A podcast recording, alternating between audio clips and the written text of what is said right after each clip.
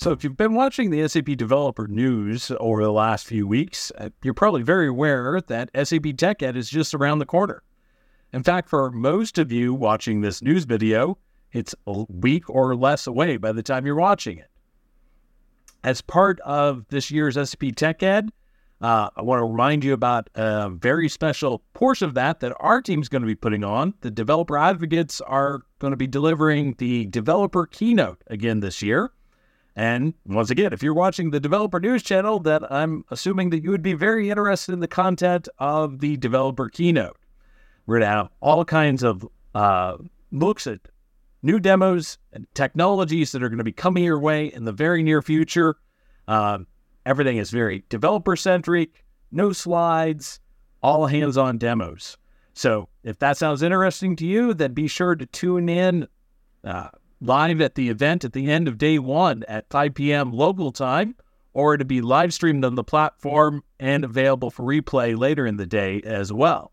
And just to give you a little hint of some of the content that is going to be part of the developer keynote, I've got um, I've got the Star Trek Enterprise uh, calendar from the year 2003. Um, I've got, of course, the Kama Lama uh, which has been part of the past couple of TechEd keynotes as well. We've got uh, giant inflatable beach ball, and we've got uh, Stephen Hawking's book, A Brief History of Time.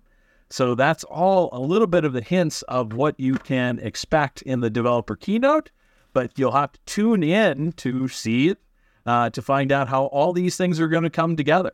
So we look forward to seeing you all there. Hey folks, Rich Heilman here.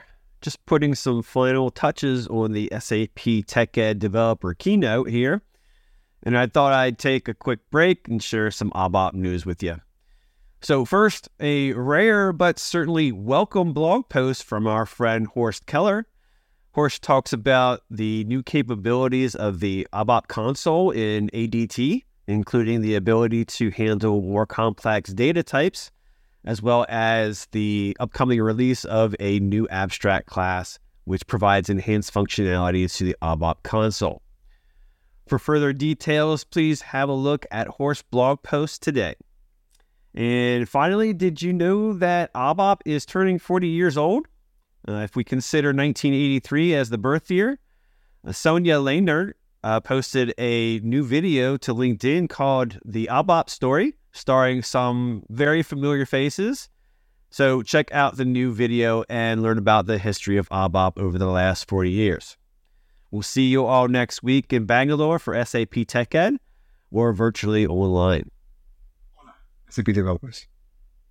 A question integration developers normally ask when migrating from SAP PO to SAP Integration Suite is how to migrate their existing BPMs.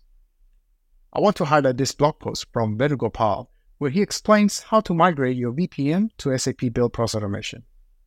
In part 1, you can learn about the services to be used in BTP as part of migrating the current process orchestration solutions. In part 2, it includes a functional mapping to help you understand the, equi- the equivalent capabilities in SAP Build Process Automation, or the plan roadmap to achieve the required capabilities. Now, the next version of SAP Cloud Integration comes with an enhancement in the HTTP receiver adapter the adapter will now have an inbuilt retry option. Once you enable it, you will just need to provide HTTP error response codes for which you want the adapter to trigger the retry. Also, how many times you should retry and the retry interval. I'm including links in the description below. It's almost time for SAP TechEd, and I can't wait to reconnect and learn with all of you. If you haven't registered yet, it's not too late. Join our lectures and jumpstarts to hear directly from SAP experts and get your questions answered.